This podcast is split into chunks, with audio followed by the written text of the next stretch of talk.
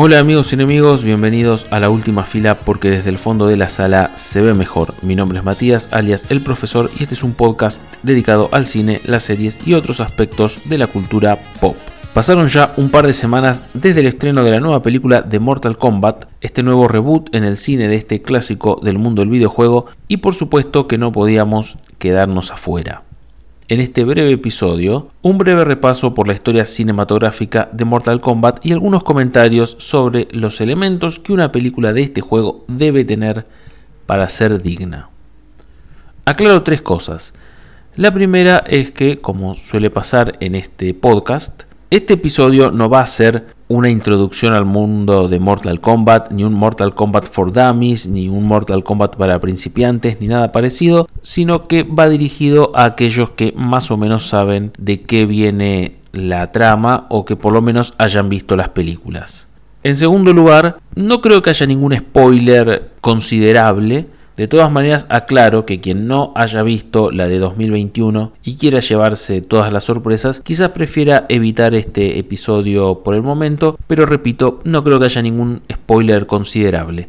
Y en tercer lugar, no puedo ir contra aquello con lo que me crié, de manera que a los personajes los voy a pronunciar como siempre los pronunciamos aquí. No voy a hablar de Sub-Zero, sino de Sub-Zero, y no voy a hablar de Keino, sino de Kano entre tantos otros. Y ahora sí, sin más prolegómenos, vamos al tema.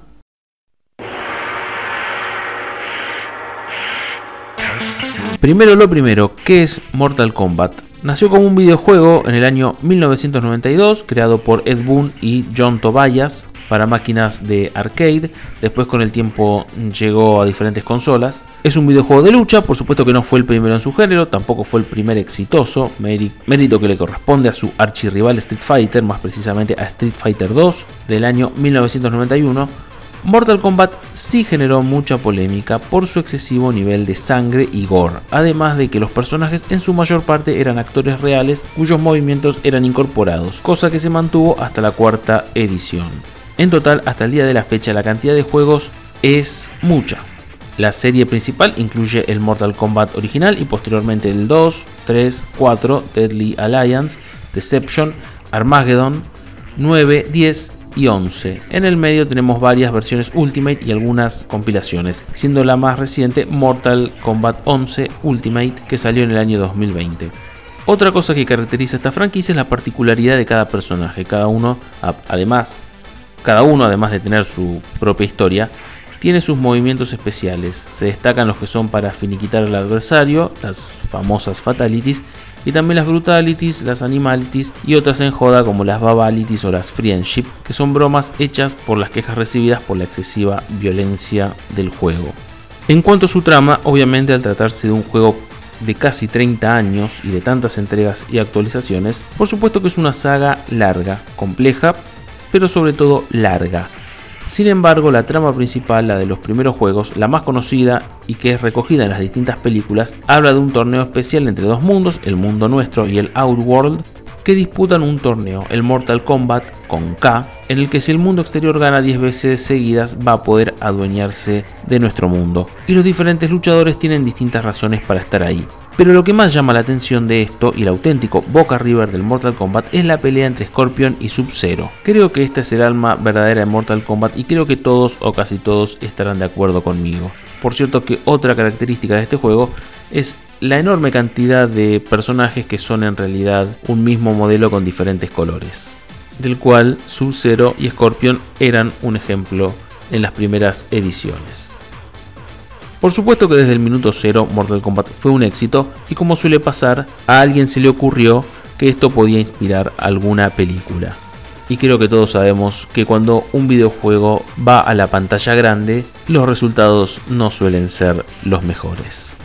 Volviendo al punto anterior, al de la trama, esa historia, la de el torneo y los 10 años seguidos, o los 10 torneos seguidos mejor dicho, es la base de todas las películas de Mortal Kombat hasta el día de la fecha vamos a hacer un pequeño repaso por esas hermosas peliculitas.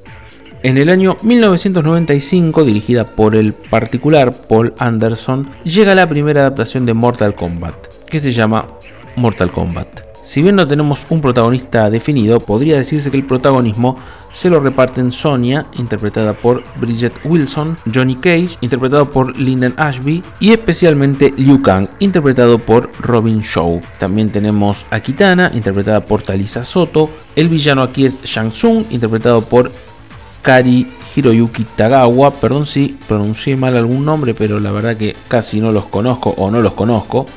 Hablo de los actores, obviamente. Y del bando de los buenos tenemos al extraño, por decir algo, Raiden de Christopher Lambert. Y están acá Scorpion y Sub-Zero, por supuesto, como dos cameos, casi ni hablan, no pelean entre ellos. Simplemente se aclara que eran rivales tradicionales, pero ahora por X razón peleaban para el Outworld y están solamente para mostrar sus poderes y para morir. Encima Scorpion muere a manos de Johnny Cage de la manera más ridícula. También hay otros, está Goro, está Reptile, hay un cameo de Jax.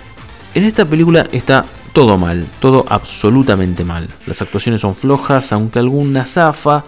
Las coreografías son muy poco realistas, los efectos especiales son de lo más cutre, parecen haber sido hechos en 1904 y no en 1995. En fin, todo está mal.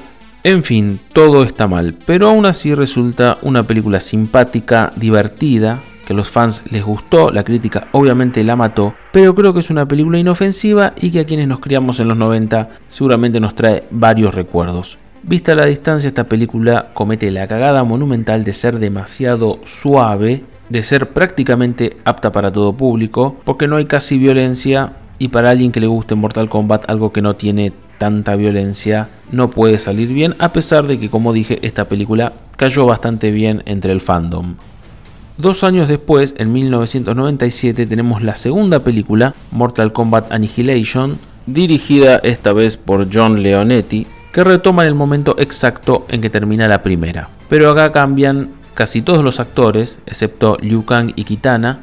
Hay un nuevo Sub-Zero, aparece Scorpion 10 segundos y desaparece. Aparecen muchos más, hay un Smoke, un Rain, un Cyrax, un Motaro, Shiva, Nightwolf, Baraka, un Reptile que no sé de dónde salió, una Milena, hasta un Nob que acá en vez de ser el primer Sub-Zero es un clon de Ermac o algo así. Y acá los villanos principales son Shao Kahn y Shinnok, que bajan a la Tierra porque tienen que bajar y pelear contra los buenos.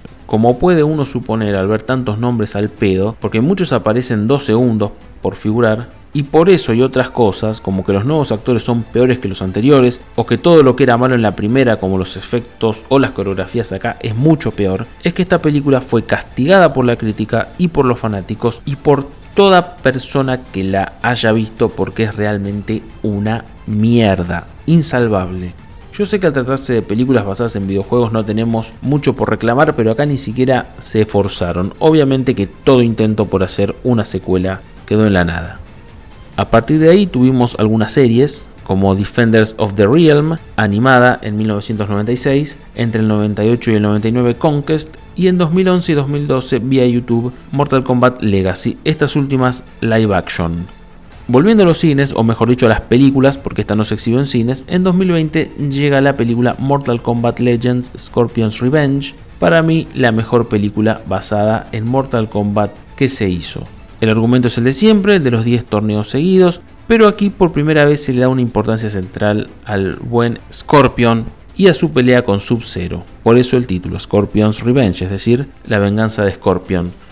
No quiero dar muchos detalles, la historia es bastante conocida, hay muchos personajes, pero están bien incorporados y la animación es magistral, tiene toques de anime, me hizo acordar por momentos a las partes animadas de Kill Bill. Si no la vieron, por favor véanla porque es maravillosa. No sé si va a tener secuela, espero que sí.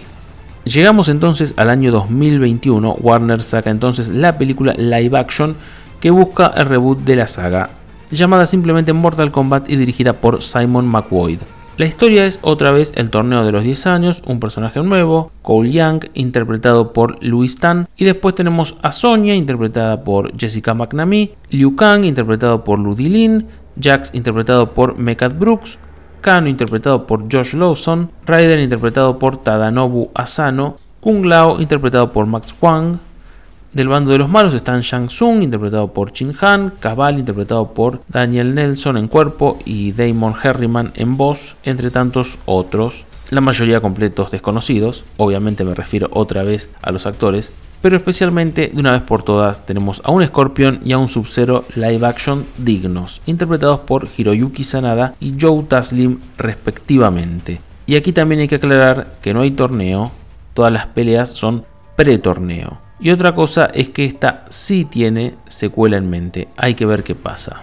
La película es la mejor live action que se hizo de Mortal Kombat, pero eso no es mucho porque las dos anteriores son bastante mediocres. Lo mejor es todo relacionado a Sub-Zero y Scorpion. Los otros personajes, algunos son más o menos carismáticos. La película en sí está llena de baches argumentales, hay cosas que no cierran, contradicciones, pero es una película de Mortal Kombat donde queremos ver gente morir y ser torturada, objetivo que cumple totalmente, así que no pidamos peras al olmo.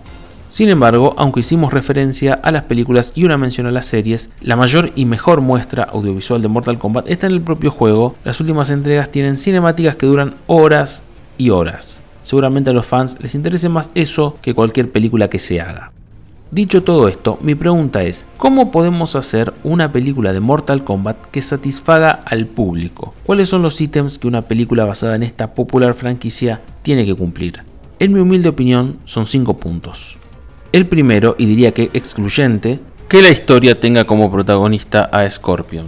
Y creo que todos estamos de acuerdo. Su trama es la más interesante, por eso es que banco tanto a Scorpion's Revenge. Incluso me bancaría un spin-off a modo de precuela y después otro, otra película en donde el torneo sea la trama principal. Pero Scorpion es necesario, por eso entre tantas cosas es que las dos primeras eran tan malas.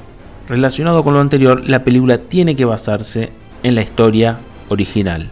Por eso, y perdón por spoilear, en la de 2021 tenemos que Sub-Zero fue quien mató a la familia de Scorpion, cosa que en los juegos se revela que no fue así. Quien mató a la familia de Hanzo fue Quan Chi disfrazado, cosa que sí quedaban claro en Scorpion's Revenge. Pero en la de 2021 fue indiscutiblemente Sub-Zero, y esto a mí no me gusta, prefiero que no se cambie el canon. En tercer lugar, el gran error de Mortal Kombat Annihilation, además de sus efectos de dos pesos, es el constante product placement de personajes, que a cada rato tengo que aparecer un personaje nuevo y encima casi todos aparecen para dar dos patadas y morirse. Prefiero que aparezcan 4 o 5 bien desarrollados y sobre todo que sus apariciones estén justificadas y no tener a 45 sin razón como si fuera un poker rap. El cuarto punto está relacionado con el anterior y tiene que ver con los easter eggs, el fanservice, especialmente con las fatalities. En eso debo reconocer que la de 2021 se maneja bastante bien. Me encanta cuando se hacen referencias a las fatalities de los personajes o cuando dicen alguna frase como finish him, flawless victory, el get over here de Scorpion. Pero hay veces en donde no tiene sentido incorporar esa frase o escena y en eso la primera de 1995 da cátedra de lo que no hay que hacer. Solamente pido contexto para las cosas. Contexto. Hasta ahora uno podría decir que la animada Scorpion's Revenge es la que cumple con todo esto. Y sí, pero hay un punto en el que esta película no funciona del todo bien y creo que la de 2021 sí se manejó un poco mejor. En quinto lugar, para mí una película de Mortal Kombat tiene que tener un humor ácido y socarrón. El juego siempre lo tuvo, no tanto por los chistes, también por el solo hecho de mostrar cosas irreales, ultra sangrientas que parecen haber sido hechas por niños, aunque es un videojuego por y para adultos. Yo quiero que además de la sangre y la trama, haya oportunidad para chistes. Sea humor negro o sea humor básico, no viene mal.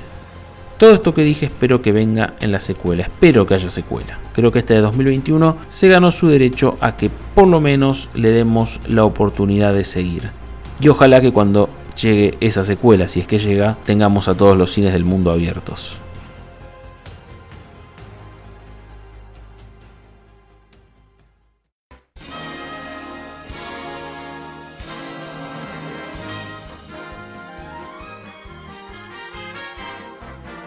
Supongo que hay que esperar muchísimo para que pase, pero no me molestaría ver en una película al Joker y Rambo contra Robocop y Terminator. Y bien amigos y enemigos, esto es todo por hoy. Este podcast está en iBooks, Spotify y YouTube.